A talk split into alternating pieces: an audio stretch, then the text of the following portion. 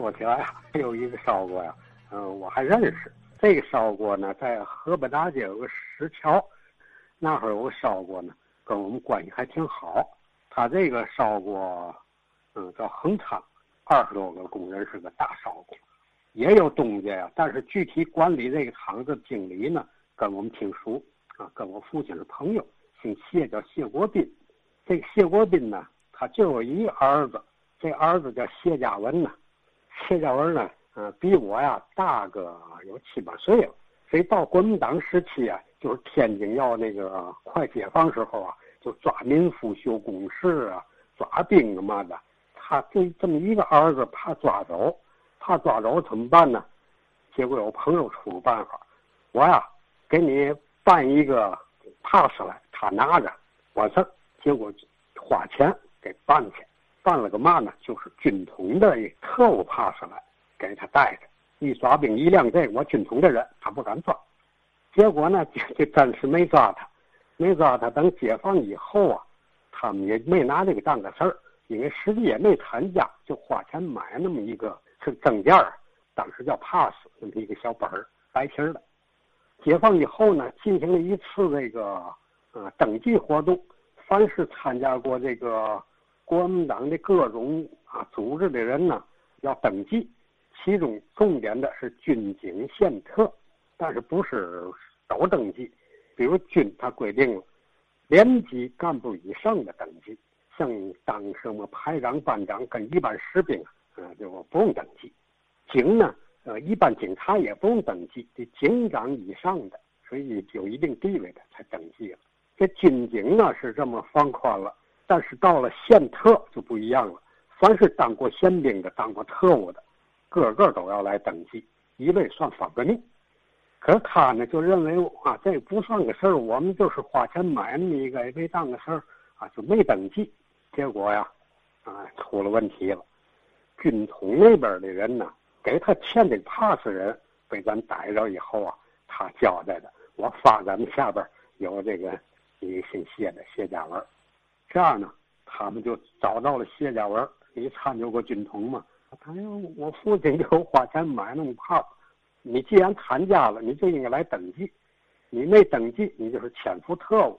结果把他给逮起来，那潜伏特务啊处理。后来查了他呢，也没有具体行动，因为那上面给他记的是这个军事统计局呀，铁路工作站齐齐哈尔工作组的一个调查员，那么一个身份。他连那儿去都没去过，所以后来查查，他确实也没有具体的活动啊。也就把他放出来了，出现那么问题，但是他们对烧锅情况呢挺熟，跟我也讲过不少。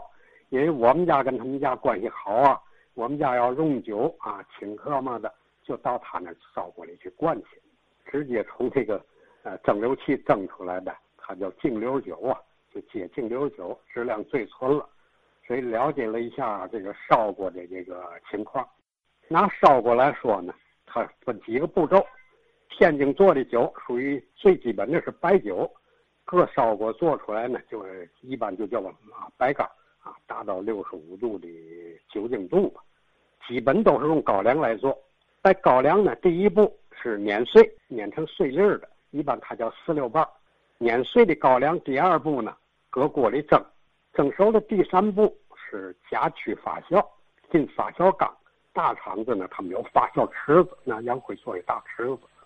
有的烧锅才三四个人，就用缸，大缸，在这个区呢，跟这个蒸熟的高粱拌在一起呀，保持一定温度，要经过好几天才发酵成了。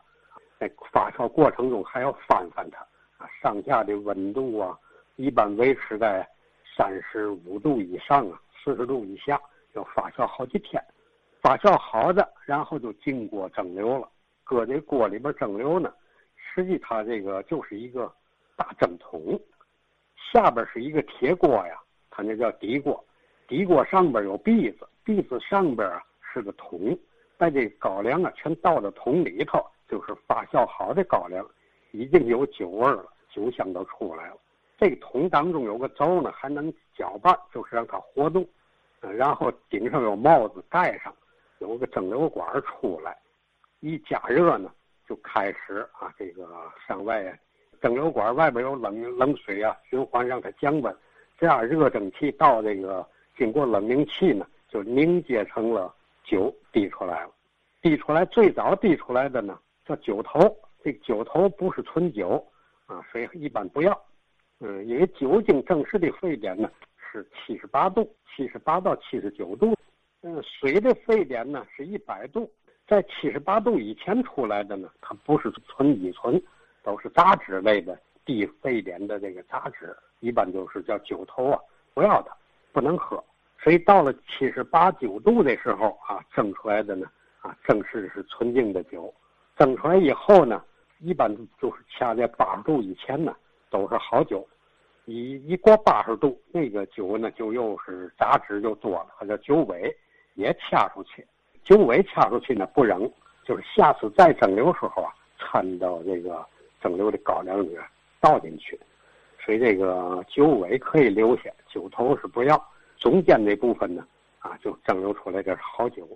一般他们这个像他们这几个过程都在一个屋里边完成啊，是密封的，特别是发酵这部分呢，最怕染进杂菌去，一有杂菌呢就失败了。